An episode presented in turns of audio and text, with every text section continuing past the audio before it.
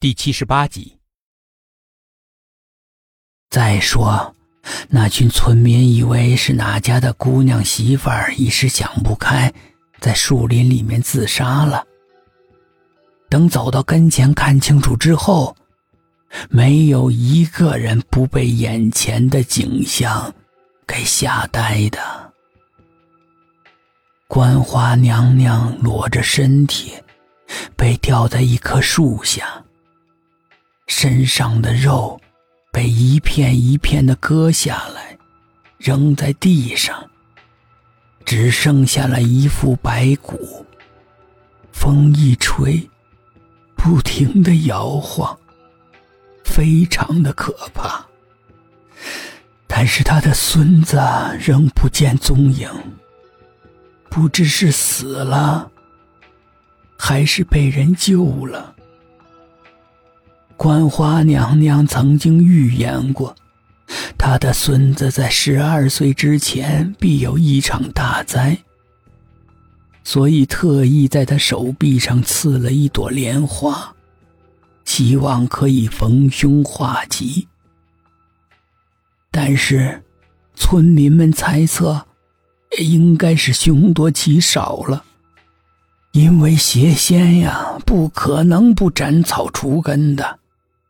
并且，也没有人能从邪仙的手里面救走观花娘娘的孙子。至于陈雨蝶，因为观花娘娘的死被村里人厌恶，不久就回到了上海，住在他和夏明轩曾经住过的房子。直到不久前，房子拆迁。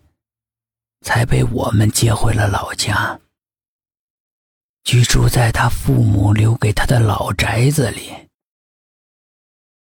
虽然事情已经过了这么多年了，村民们对他早就没了当年的恨意，可是发生在他身上的诡异的事儿，却让人对他敬而远之。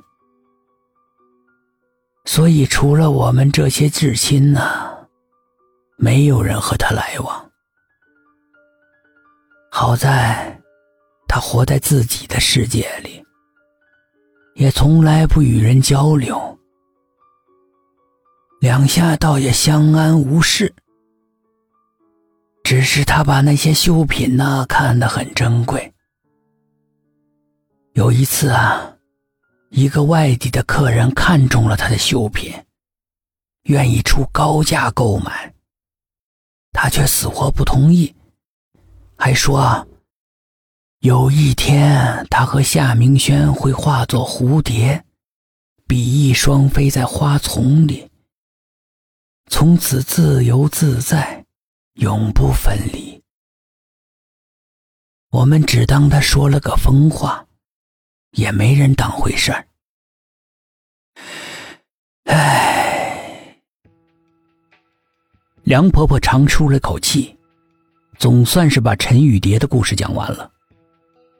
这个时候已经是半夜了，四周非常的安静，连虫子似乎也都睡着了，听不到它们的叫声，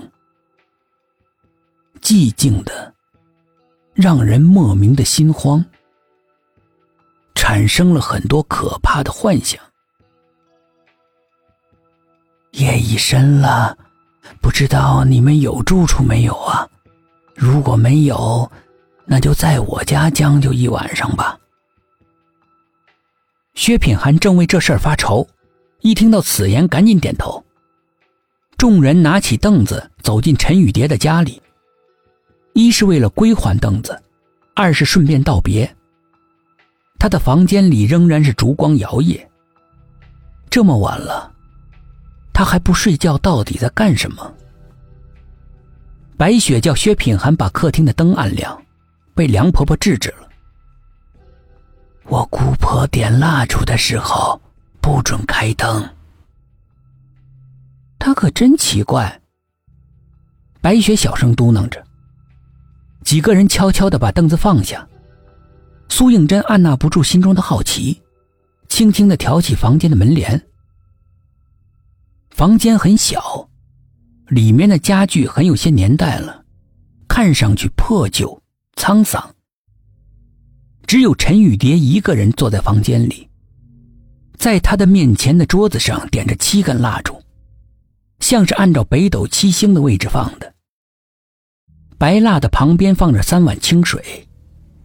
陈雨蝶的嘴皮在飞快的蠕动着，好像在不停的念着什么。